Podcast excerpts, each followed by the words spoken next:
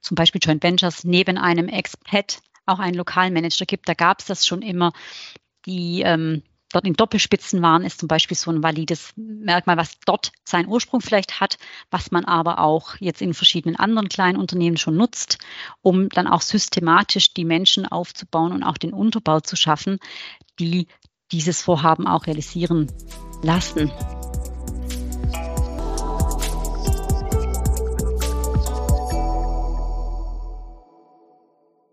Willkommen zu China Hotpot, Podcast für deutsche kleine und mittelständige Unternehmen für den Erfolg im chinesischen Markt. Mein Name ist Xiaolong Hu, Ihr Gastgeber.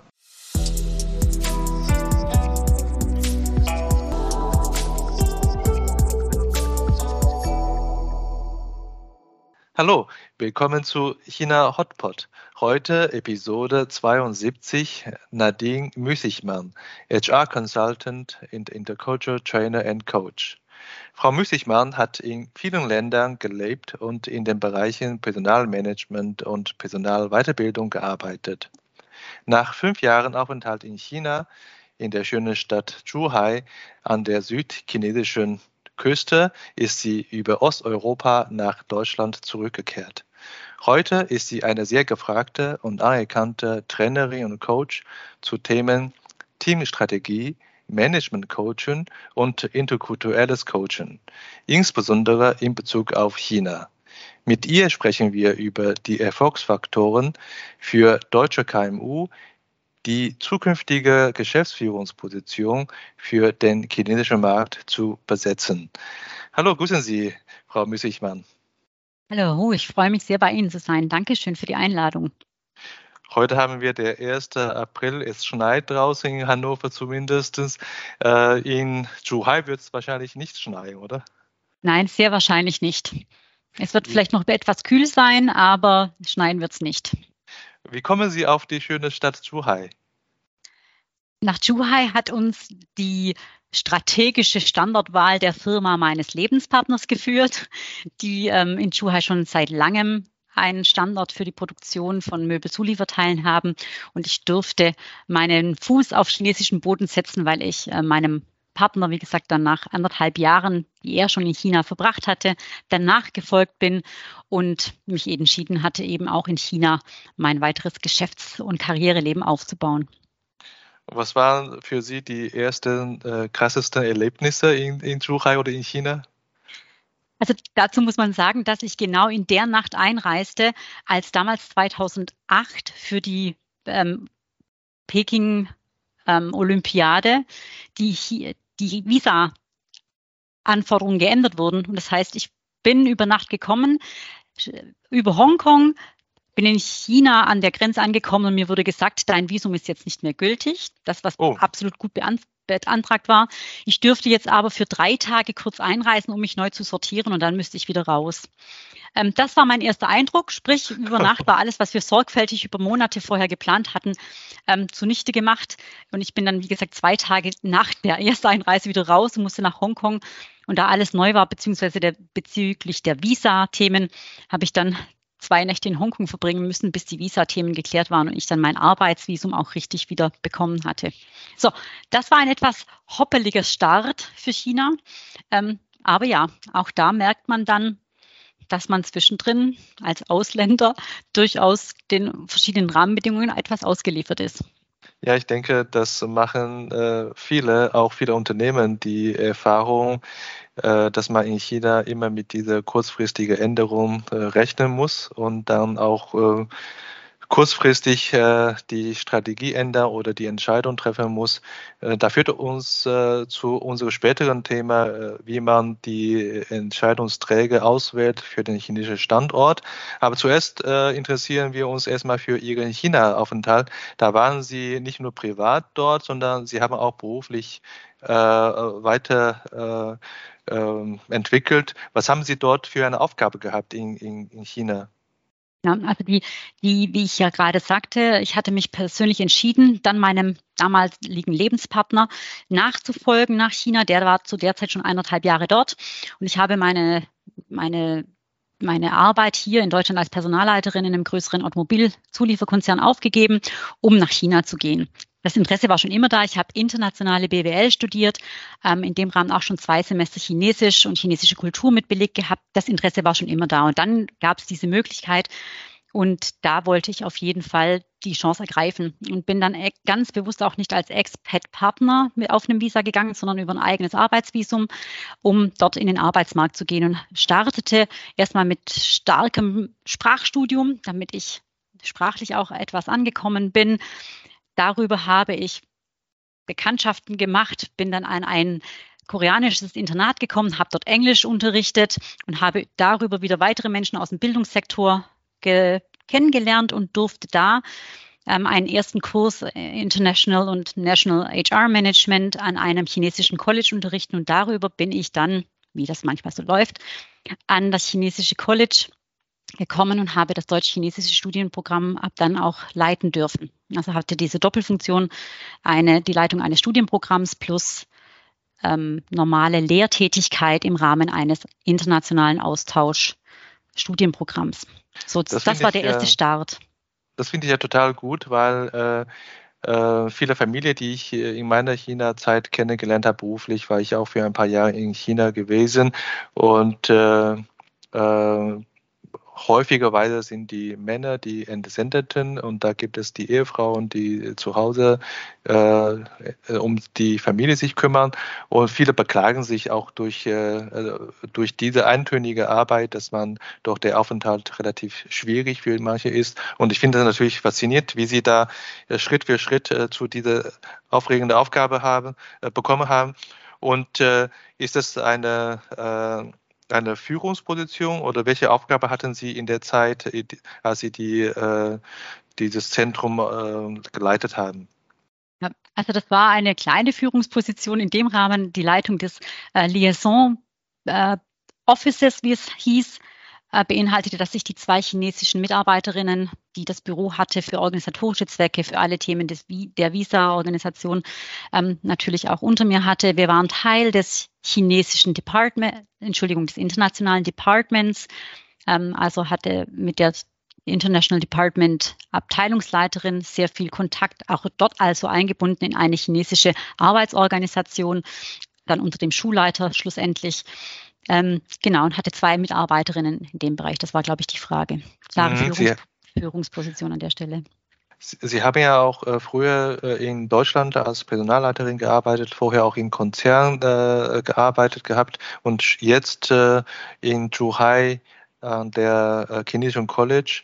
Ähm, wie merken Sie äh, die Parallelität, Ähnlichkeit zwischen deutscher Organisation und chinesischer Organisation und wo sind die Organisationen doch anders? Also es war für mich nicht ganz vergleichbar, natürlich in einem ähm, deutschen Unternehmen, was in ein englisches Konzernstrukturthema eingebunden war, das unmittelbar zu vergleichen.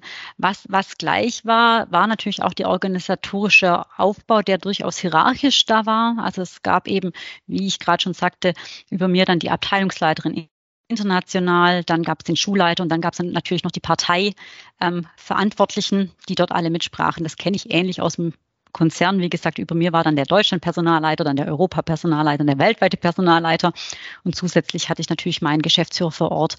Also ich bin durchaus diese Strukturen gewöhnt, dass man entsprechende Reportings auch hat und das war durchaus zu vergleichen. Allerdings eben nicht unmittelbar direkt erkennbar, wo die Machtzentren direkt lagen. Das ist im Konzern in Deutschland eher klar gewesen, aber auch da gibt es immer mal wieder die ähm, grauen Eminenzen im Hintergrund. Ähm, was ich in der westlichen Kultur schneller erkennen konnte, das hat mich für die in der chinesischen Kultur etwas länger Zeit gebraucht, bis ich da wirklich dahinter blickte, wie man sich in welchen Formen, in welcher Hierarchiestufe mit wem wie bewegt. Ja, klar. Und, ähm, und wie ist das tägliche Leben und äh, äh, in, der, in der chinesischen Organisation die, der Umgang mit Mitarbeitern und äh, der Umgang mit äh, Reporting, Budget. Äh, gibt es da noch weitere Unterschiede, die Sie merken werden oder gemerkt haben? Ja, das habe ich natürlich durchaus gemerkt. Zwar gab es äh, klare Strukturen und auch klare Verträge, wie die internationale Zusammenarbeit aufgebaut werden sollte und auch wie die Finanzierung auszusehen hatte, denn wir hatten ja internationale ähm, Professoren und Lehrkräfte immer wieder eingeflogen, an verschiedenen Standorten eingesetzt. Die mussten wir auch bezahlen und das chinesische College ähm, leistete dazu seinen Beitrag über die Studiengebühren der Studenten, die ans College abgeführt wurden.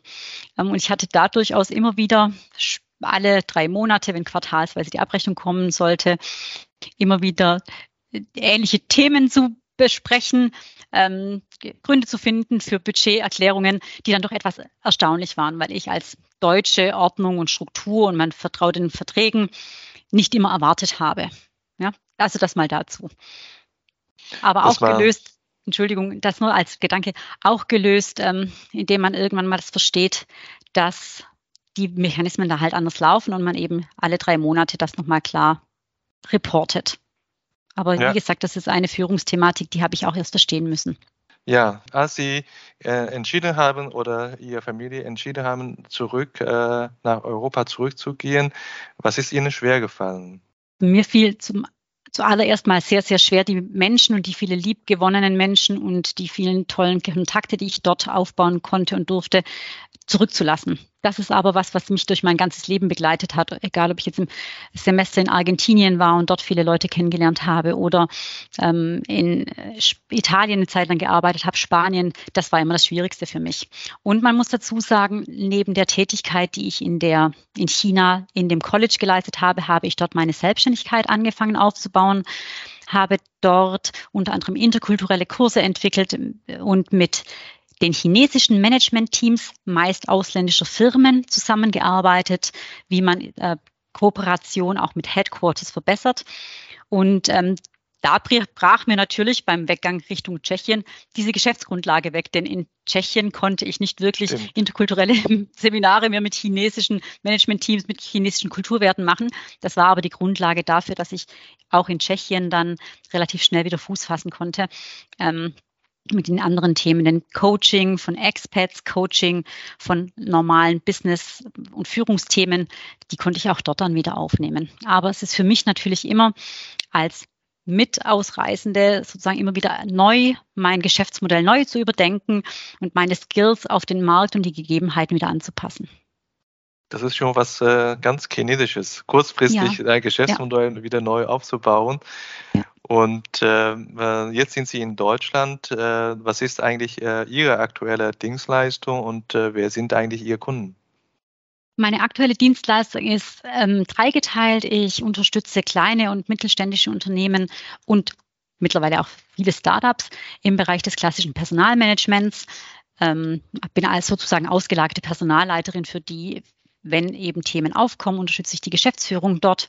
Das zweite Thema ist klassisch Business Coaching, Führungscoaching, auch Coaching von Expats im ähm, Entsendungsprozess oder auch im Rückholungsprozess, gerne auch in Kombination mit China natürlich. Und das dritte Thema ist ganz klassisch Training ähm, im Teambereich, Moderation von Team-Events, Teambuildings, gerne auch im internationalen Kontext mit international gemischt kulturellen Gruppen.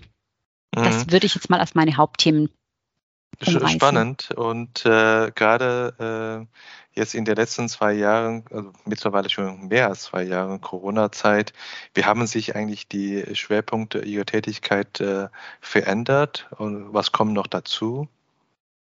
Also einer, einer meiner Schwerpunkte, die ich gerade noch gar nicht sagte, ist, dass ich ähm, seit 2018 auch für einen großen ähm, Player im Landwirtschaftsbereich virtuelle Kurse gebe, virtuelle Kommunikation gebe, auch auf Englisch natürlich für weltweite Mitarbeitergruppen. Und das habe ich schon 2018 angefangen. Deshalb war es für mich ein leichtes, die anderen Trainings, die ich für die mache, in, insbesondere zum Beispiel interkulturelle Sensibilisierung auf online und virtuelle Formate zu übertragen. Ähm, von daher hat sich für mich während Corona durch eben die Affinität zum digitalen Arbeiten und virtuellen Arbeiten dann nicht so viel verändert. Ich konnte fast alles dann auf virtuell umschwenken. Natürlich, muss man dazu sagen, insbesondere im Coaching-Bereich ähm, habe ich trotzdem versucht, die Start- und Initialpunkte ähm, so zu setzen, dass man die auch persönlich tun kann. Denn da muss erstmal eine Vertrauensbasis aufgebaut werden, bis man dann virtuell arbeiten kann. Aber für mich persönlich, ähm, ich bin durch die Krise oder auch durch die Pandemie relativ ungeschoren bekommen, weil ich ganz schnell alles virtuell umschalten konnte. Ja, es ist schön zu hören, dass äh, äh die Krise äh, für Sie eigentlich äh, keine Krise ist und äh, Ihre Tätigkeit nach wie vor uneingeschränkt weitergeführt werden kann, weil Sie ja schon vor, vor der Corona-Zeit mit virtuellen Themen angefangen haben. Und äh, das ist aber nicht der Fall für viele Industriekunden oder die viele ja. KMU-Kunden. Ne? Und äh, wie haben Sie dann erlebt, äh, wie haben sich die äh, Kommunikation mhm. zwischen äh, Zentrale und äh, Niederlassung in den letzten zwei, drei Jahren verändert? Also ich bin selbstverständlich ganz stark ähm, in den virtuellen Raum gewandert, aber ähm, immer noch unter dem Deckmantel des, es wird ja bald wieder besser. Also man hat das immer in so einer, in einer hybriden Version von, das machen wir jetzt übergangsweise angefangen und darüber sind wir noch nicht ganz rausgekommen. Ähm, es gerade auch insbesondere in der Kommunikation mit China erlebe ich immer wieder, dass es zwar funktioniert hat und insbesondere auch durch eine technologische Affinität der chinesischen Mitarbeiter zu äh, Mediennähe und Medienkommunikation hat das auch funktioniert. Wir dürfen allerdings meiner Meinung nach nicht dem Irrglauben jetzt erliegen, dass das für immer so weitergehen kann und juhu, wir müssen jetzt nie mehr fliegen und persönliche Treffen machen, sondern das kann ähm, auch schiefgehen, wenn man das zu stark ausreizt. Also äh, gerade in beziehungsnahen und beziehungsorientierten Kulturen, wie insbesondere der chinesischen, wäre meine Empfehlung, dass sobald es auch wieder geht, auch wieder äh, virtuelle Treffen durch persönliche Treffen ersetzt werden. Das wird wahrscheinlich nicht mehr ganz in dem äh, in der Intensität laufen müssen, wie es war, aber für initial Kennenlernthemen, für ähm, wichtige Themen auch mal vor Ort Erfolge zu feiern etc. ist eine Präsenz Wunder bewirkend, ganz oft noch. Und das darf man jetzt nicht dem Irrglauben erliegen, dass das nicht mehr nötig wäre. Mhm, da stimme ich Ihnen voll zu. Am Anfang hatte jeder von uns gedacht, das ist nur eine Übergangszeit, mehrere Monate maximal, dann ist die, äh, die Sache durch mit Corona.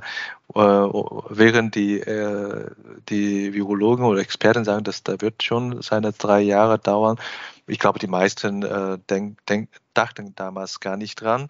Und drei Jahre ist ja, zwei bis drei Jahre ist schon echt eine lange Zeit für kurzlebige äh, Märkte. Wir haben vorhin über die Kurzfristigkeit in China gesprochen und dazu gehören auch äh, vielleicht Personalwechsel und Bedarf an, äh, an Wechsel von äh, Top-Positionen. Und ähm, äh, ich habe in der letzten Zeit auch häufiger äh, Webinare oder Podcast-Diskussionen mit China-Experten und China-Manager gesprochen, wie sie ihre Nachfolger oder äh, wie sie überlegen, Top-Positionen zu besetzen. Und viele sagen auch, jetzt müssen wir notgedrungen noch äh, schneller äh, die Top-Position mit chinesischen Kandidaten zu, äh, zu besetzen. Äh, wie, wie, wie, wie betrachten Sie das? Ist es eine, eine Trend jetzt seit Corona oder schon deutlich früher angefangen? Also ich persönlich in meinem Kunden und auch ähm, bekannten Umfeld ähm, ist der Trend schon deutlich länger da, dass man die Bestrebungen hatte, frühzeitig, zumindest in Unternehmen, deren kultureller, also unternehmenskultureller Hintergrund auch der ist, dass man sagt, ich möchte meine Länderorganisation so aufstellen, dass sie auch tragbar sind, dass sie Marktnähe haben, dass sie eben Marktkunden, Mitarbeiternähe haben. Da war schon immer die Bestrebung da, vor allem auch Top-Management-Positionen mit lokalen Managern zu befüllen, die natürlich ein bestimmtes Skillset haben mussten, aber dieser Trend, den gibt es schon länger. Das habe ich insbesondere aber auch während meiner Lehrtätigkeit schon 2008, 2009 mit den Studenten diskutiert, dass man, wenn es geht, eben lokal besetzen sollte. Aber das hat natürlich immer, ähm, es steht immer im Spannungsbereich von verschiedenen Faktoren. Da nennen wir nachher auch noch ein paar, was man natürlich gut beachten muss. Es ist nicht das Allheilmittel für alles, das muss man auch klar sagen. Ähm, aber es kann ein valides Mittel sein, um, um dann eben marktnah besser agieren zu können. Wie gesagt, es, es kommt ganz stark auf verschiedene Rahmenbedingungen an. Ja. Insbesondere mag ich da vielleicht eine nennen. Ähm, es gibt einfach auch mal Rahmenbedingungen, das kennen Sie alle, dass ähm, es nach wie vor Industrien gibt, die unter besonderem Schutz und unter besonderem Augenmerk der chinesischen Regierung stehen.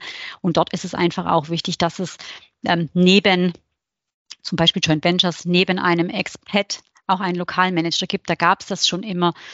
Die ähm, dort in Doppelspitzen waren, ist zum Beispiel so ein valides Merkmal, was dort seinen Ursprung vielleicht hat, was man aber auch jetzt in verschiedenen anderen kleinen Unternehmen schon nutzt, um dann auch systematisch die Menschen aufzubauen und auch den Unterbau zu schaffen, die dieses Vorhaben auch realisieren lassen. Ich äh, stimme Ihnen zu. Es äh, natürlich in den letzten Jahren immer mehr äh, chinesische Manager, die ähm, äh, in Führungsposition sind. Wenn man äh, oder wenn wir jetzt äh, auch wirklich, wirklich die Top-Position, also sagen wir mal CEO oder Geschäftsführer einer Organisation von einem deutschen Unternehmen reden, dann da kommen natürlich automatisch andere Aspekte mit, mit rein, mhm. Aktive äh, Funktion und so weiter, die Schnittstelle zu dem, zu dem Mutterhaus und so weiter. Und da ist nach wie vor, glaube ich, kann ich auch verstehen, so, dass viele Unternehmen äh, Bedenken haben, da chinesische Kandidaten zu nehmen. Aber wir wollen nicht äh, zu sehr in diese kulturelle Background von einer, Chine einer Kandidatin jetzt äh, vertiefen. Mich interessieren, äh, wie Sie das sehen. Was sind die wesentlichen Aspekte, wie Sie vorher schon mal kurz angedeutet haben, für deutsche KMU, wenn sie als nächstes äh, äh, den Top-Position oder die Top-Position neu besetzen muss? Da würde ich, da würde ich als allererstes ähm, nochmal drauf gucken, wie ist denn die Kultur des Unternehmens? Also wenn Sie jetzt jahrelang eine Kultur der Expats hatten und Sie sagen, ähm, das hat was mit Vertrauen zu tun, ich brauche jemanden, der mir einer jetzt aus Deutschland gesehen, meiner deutschen Kultur nahe ist und dort das Management-Team entsprechend äh, führt und dort das Management-Team in China auch das gar nicht anders gewohnt ist, dann ist das natürlich eine schwierige Frage, dann zu sagen, wir switchen dort jetzt. Auch was sind die Erwartungen, wie gesagt, des Unterbaus, also der zu führenden Mitarbeiter dort ähm, welchen Führungsstil erwarten die und so weiter. Also diese Kultur des Führens im Unternehmen, wie ist es bisher gegangen, wie wird es generell gemacht und wie soll es in der Zukunft sein, ist unglaublich wichtig. Dass da ein klares Verständnis herrscht und klare Erwartungen auch herrschen, was braucht sozusagen der Manager vor Ort. Wir sprechen gleich über den zweiten Punkt, was ich nämlich als dann individuelle Fähigkeit der Manager nochmal äh, beleuchten möchte. Aber das kommt erst später. Erst müssen Sie klären, welche Führungserwartung hat man an diesen Manager? Und wie gesagt, das ist das zum einen, was erwartet das Management-Team beziehungsweise die Mannschaft vor Ort zum einen und eben was ist die Erwartung vom deutschen Headquarter auf der anderen Seite. Das ist einer der Hauptfaktoren, der vorher geklärt sein muss. Mhm. Sie sagen die Unterne Unternehmenskultur. Ähm, ähm, ich, ich, hätte, ich hätte äh, gedacht, die individuelle Fähigkeit kommt an erster Stelle, aber das äh, im Nachgang finde ich total sinnvoll, mhm. wenn man von der Unternehmerseite aus zuerst überlegt, was brauche ich als, als, als Typ, um diesen Anforderungskatalog sozusagen zu definieren für diese Kandidaten. Das macht äh, total Sinn. Und äh, die individuelle Fähigkeiten, äh, haben Sie da äh, besondere Themen, die Sie uns erklären würden?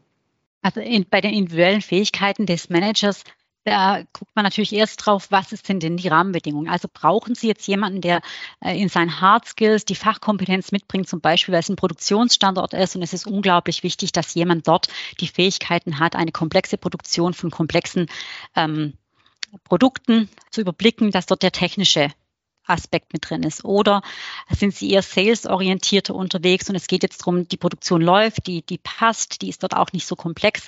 Müssen Sie sich also eher auf den Markt konzentrieren mit den vorhandenen Kunden oder müssen Sie erst ins Business Development vielleicht einsteigen und dort ganz stark Neukunden gewinnen, in den Markt gehen, ähm, vielleicht auch Kooperationen eingehen und so weiter. Also das sind solche erstmal die Hard Skills, die der dann braucht. Wo setzen Sie für Ihre Zukunft, für das Unternehmen dort auch den Fokus? Und was muss dafür Ihr CEO mitbringen? In welchen, in welchen äh, Bereichen? Nicht aus, äh, nicht vergessen dürfen wir dabei natürlich auch die sozialen Kompetenzen. Es geht da eben auch darum, je nach Anforderungen, ähm, welche kommunikativen Fähigkeiten hat die Person sowohl in die Mannschaft rein, das ist jetzt praktisch ne, in den Unterbau, zum Headquarter rüber in die Mutterfirma, an den Markt hinaus zu den Kunden beziehungsweise zu weiteren Stakeholdern. Wo sind die Anforderungen? Und das ist extrem gut zu beleuchten. Und mhm. da aus diesen Erwägungen heraus ergeben sich schon relativ klare Tendenzen. Wird es eher jemand Lokales oder wird es vielleicht eher jemand Expat? Und ich möchte nur kurz an der Stelle noch zu, zum Thema sagen, Expat geht da nicht automatisch dann der andere Deutsche, sondern kann es auch jemand sein, der vielleicht in einer Drittkultur so eine Zwischenrolle übernehmen kann. Diplomat in Richtung China, Diplomat in Richtung Deutschland in unserem Fall jetzt, der dort eine weiß ich nicht, neutralere Akzeptanzposition beiderseitig erfüllen könnte. Auch solche Überlegungen sind da anzustellen. Das ist ein guter Gedanke und äh, ich habe einen äh, guten Bekannten, äh, der äh, türkische Wurzel hat, der ist äh, äh, Top-Manager eines deutschen Maschinenbauunternehmens in China. Also das funktioniert eigentlich auch ganz, ganz, ganz gut. Also Drittkultur als Vermittler ist ein guter ja. Gedanke. Mhm stimme ich Ihnen äh, voll zu. Und äh, bei, dem, bei dem Thema äh, soziale Kompetenz, äh, kulturelle Kompetenz, muss immer auch die Sprache chinesisch vorausgesetzt sein oder wie, äh, wie bewerten Sie die kulturelle Kompetenz? Also ich erlebe es schon so, dass ähm, Akzeptanz gerade auch im, im Team vor Ort ganz stark über das Sprache, über Sprachfähigkeit erlangt wird. Das erlebe ich schon wenn man das natürlich noch mitbringt, das ist ein riesiger Pluspunkt. Aber ähm, wenn Sie Chinesisch sprechen und trotzdem einen schlechten Umgang mit den Menschen haben, sprich einen Führungsstil an den Tag legen, der weder mit der Kultur des Unternehmens ähm, einhergeht, noch in die chinesische Kultur beziehungsweise ähm, Führungsart, die dort erwartet wird, passt, dann ist egal, wie Sie Chinesisch sprechen, dann kommen Sie trotzdem nicht an. Also es ist natürlich eine Mischung aus vielen verschiedenen Faktoren, die gut zusammenspielen müssen. Und auch da wieder abgewegt, was denn wirklich der ähm, Manager tun muss. Nochmal, wenn er Richtung, stark Richtung Kunde, stark vielleicht auch Richtung Government und organisatorisch, weil man vielleicht expandieren möchte, gehen sollte, spielt Sprachfähigkeit vielleicht etwas eine größere Rolle, wie wenn Sie einen haben, der die Produktion erweitern, ausbauen,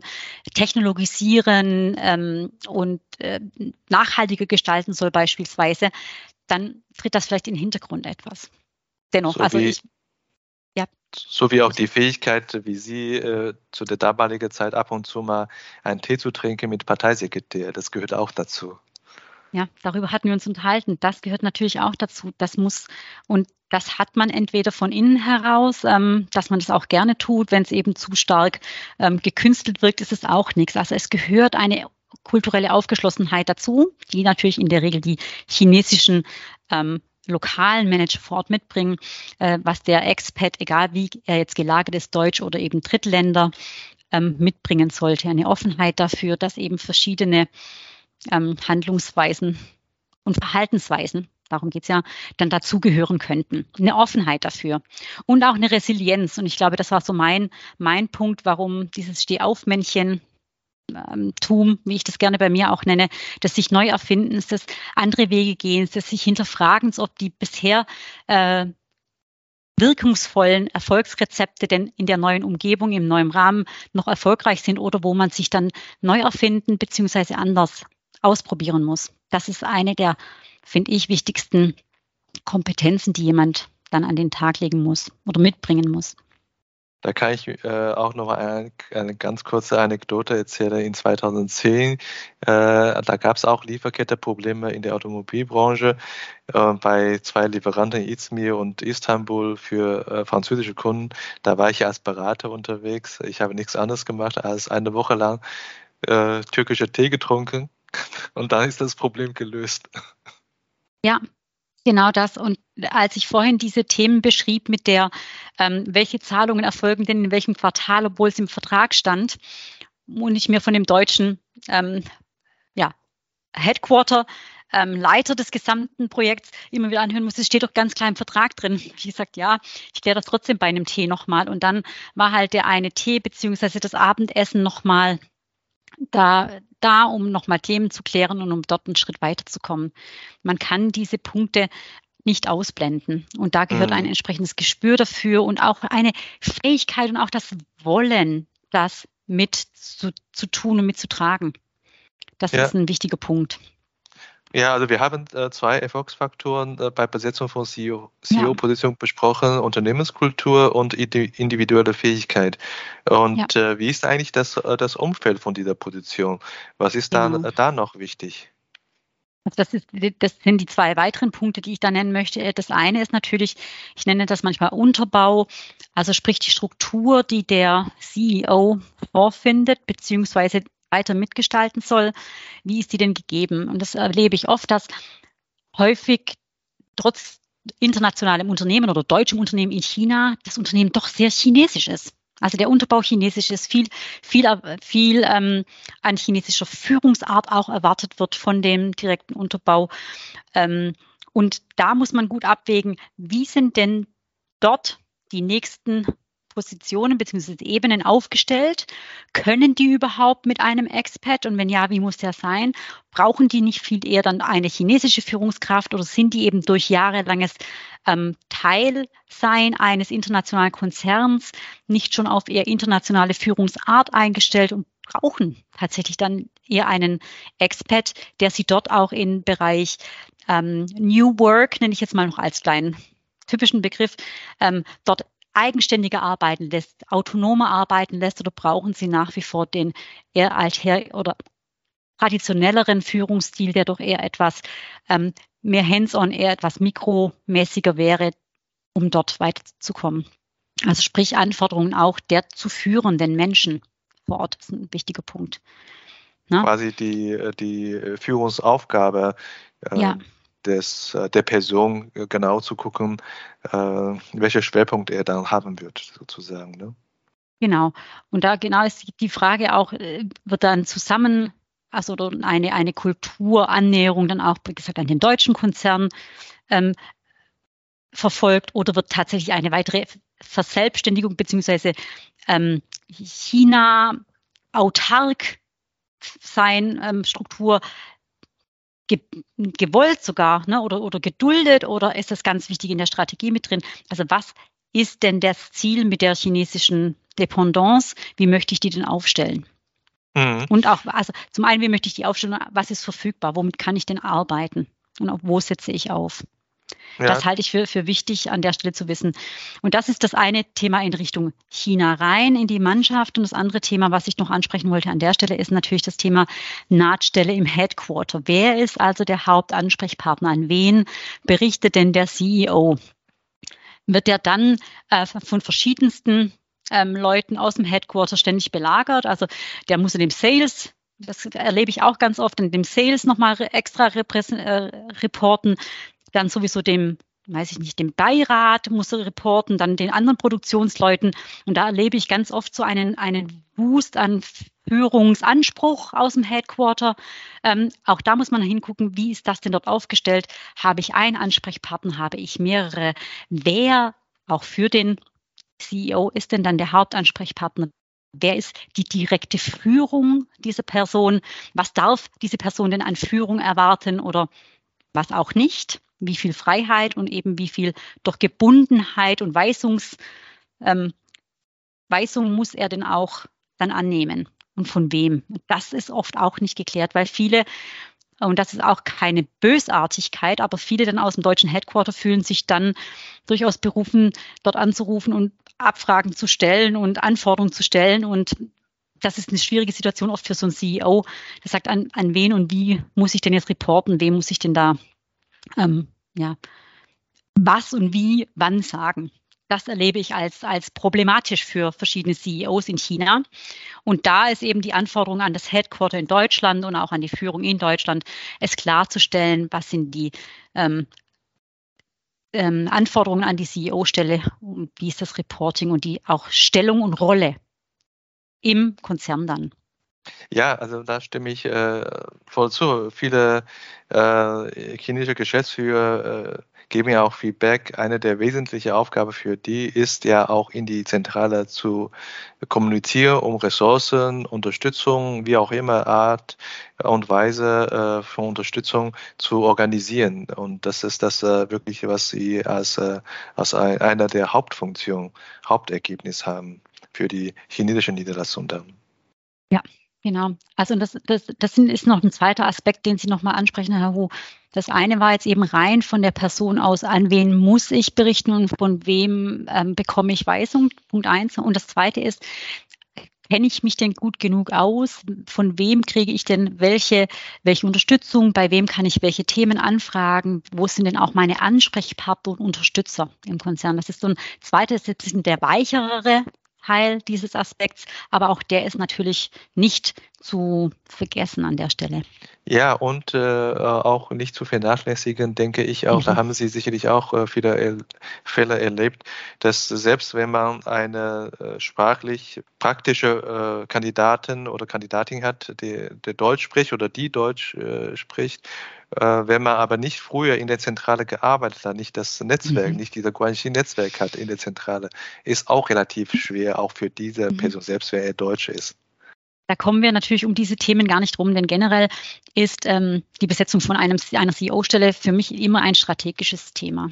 Also es ist, empfiehlt sich schon, dass man sagt, ähm, ich baue auch vielleicht strategisch jemanden auf und, und tue das wirklich mit ganz klarem Bewusstsein.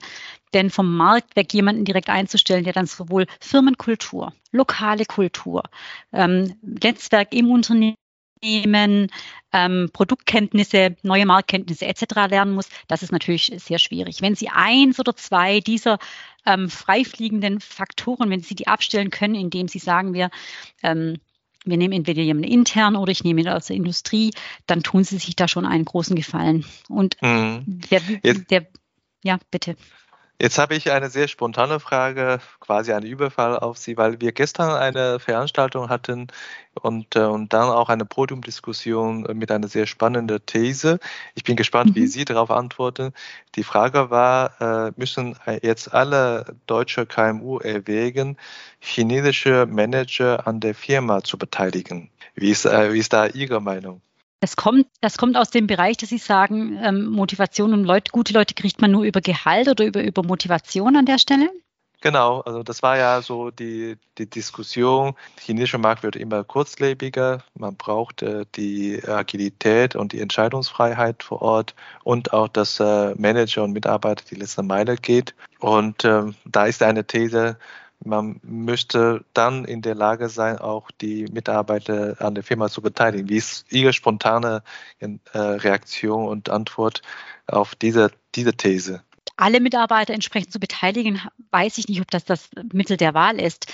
Denn mir geht es da immer dabei, ähm, Reisende soll man nicht aufhalten. Also eine Beteiligung von Menschen an einem Unternehmen birgt immer natürlich, und das ich kenne den Hintergrund dahinter, immer eine Art Bindung ans Unternehmen auch. Ne? Man erschwert den, den Weggang, weil man eben dort Hürden einbaut.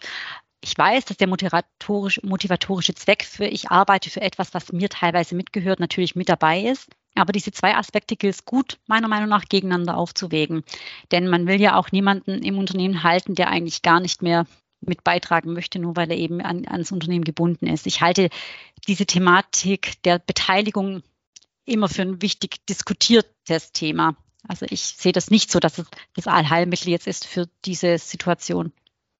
Danke für Ihre spontane äh, Reaktion. Mhm.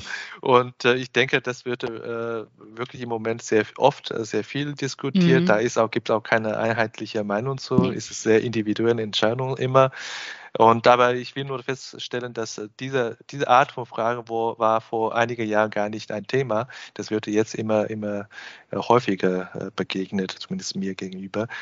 Ja, vielen mhm. Dank für Ihre Zeit. Ich habe noch ein paar äh, Fragen äh, so äh, zu ähm, Sie, wie Sie in, äh, in Ihrer China-Zeit noch, äh, noch vielleicht als Erinnerung haben. Was war eigentlich äh, für Sie die, die schönste Stadt in China? Ich antworte diplomatisch. Ich liebe natürlich Zhuhai. Ich gehe da nach wie vor gerne hin ähm, und Südchina generell. Aber ich muss sagen, ich bin verliebt in Lijiang, Yunnan. Lijiang. Ja, Lijiang, ich liebe es. Ähm, das hat natürlich auch was damit zu tun. dort war ich dann noch auf einer Reise mit meinem Vater und da war ich gerade schwanger. Da gehört ganz viel Emotion mit rein. Ich war da öfters auch mal mit einem amerikanischen Kunden und seinem Management-Team vor Ort und habe ja, mich da verliebt in die Landschaft und in diese Szenerie. Das ist wie, wie gemalt, wie ich mir das alte China vorstelle. Und da habe ich mich ha, mittendrin gefühlt. Also ja, Also ja. Lijiang ist toll. Ich, ich finde aber auch Xiamen mit Gulangyu ähm, super. Ähm, Guilin, Longsheng, also ich weiß nicht, wo ich anfangen und aufhören soll. Sie merken, ich bin da. ja. Wenn Sie ich komme da ins Schwärmen sehr schnell. Ja, wenn Sie schon so oft unterwegs sind, äh, da haben Sie für jede Küche ausprobiert. Was ist eigentlich Ihr ja. Lieblingsessen? Mein Lieblingsessen, also gestern gab es, ähm, gestern Abend tatsächlich gab es Jiaozi, kein Witz, meine Tochter, meine chinesische Tochter, die gerne auch Hühnerfüße, Hühnerfüße knabberte in China, ähm, die hat sich gestern Abend Jiaozi gewünscht. Und wenn ich, wir kochen ganz oft chinesisch, ich hatte das Glück, dass ähm, ich durch eine gute Freundin stark in die chinesische Küche eingeführt wurde. Und bei uns gibt es dann ganz klassisch, weiß ich nicht, ein Gericht besteht dann aus Tudor, also Kartoffel, Kartoffelspalten mit ein bisschen Essig, süß-sauer so ein bisschen. Dann die Sanxian liebe ich, ähm, oh. weiß ich nicht, Xihongshi Cao dann. Also ja. es gibt also gebratenes Wunderbar. Ei mit ähm, Tomate, das bisschen süß ist, eher so nördlich. Dann Mapo Tofu. Mm, ja, sehr schön. Also das gibt es bei uns, das koche ich auch alles selber nach chinesischen Rezepten mit meinem großen Wok, mit meinem riesigen Messer. Ähm, Mache ich dann auch, ja, alles selbst. Wunderbar, dann müssen wir uns mal einmal vielleicht verabreden äh, mit ein paar Kunden zusammen, dass wir vielleicht einen ein Coaching- und Kochabend machen. Ähm, das übrigens ist Teil meiner, meiner Leistungen. Ich habe tatsächlich auch schon mit Kunden chinesische Kochabende gemacht, ähm, cool. um ein bisschen in die Kultur einzuführen, genau mit ähnlichen Rezepten, die ich gerade genannt habe. Das ist echt was Tolles. Und über das kann man sich dann oder über den Zugang des Essens kann man sich gerne dann in die Kultur reinbegeben oder auch in die Sprache, weil ne, äh, ja, die Sansien, die drei, die drei Köstlichkeiten, ne, ähm, das sagt schon vieles aus, wie man Essen dort auch nennt. Oder Mapo Tofu, ne, dieser, der Tofu der pockennarbigen Alten oder so. Ähm, ganz spannend, wo das dann auch herkommt. Es steckt immer in, hinter allem Kultur und, und Geschichte. Und da ist Essen ein schöner Zug für. Zumindest empfinde ich das so. Für die Hörer, die jetzt schon Hunger äh, auf das Essen und Hunger auf den Kurs haben, wie findet man sie äh, am besten? Ähm, man findet mich im Internet unter ähm, www.hcandc. Meine Firma heißt hcnc.com oder unter meinem Namen finden Sie mich auch. Ähm, und ja, gerne, Herr Hu, wir beide auch mal zusammen können da gerne was auf die Beine stellen. Sehr schön. Dann ich bin für alles offen. Sie wissen ja, sich neu erfinden gehört zu meinem täglichen Leben. So ist das. Ich werde Ihre Kontaktdaten in die Show Notes auch nochmal aufführen und äh, so dass für die Zuhörer viel besser noch Sie finden können. Also vielen Dank für Ihre Zeit. Hat mir sehr viel Spaß gemacht. Vielen herzlichen Dank Ihnen ebenso und den Zuhörern auch. Also, ciao. Wiedersehen. Das war unsere heutige Episode. Ich bin Xiaolong Hu, Ihr China-Coach für Ihren Geschäftserfolg. Wenn Sie als deutscher KMU noch mehr über China wissen möchten, empfehle ich Ihnen unsere kostenlose englischsprachige Webinarserie China Webinar zu besuchen. Oder schreiben Sie gerne eine Mail an mich persönlich unter der Webseite china-team.com china.de.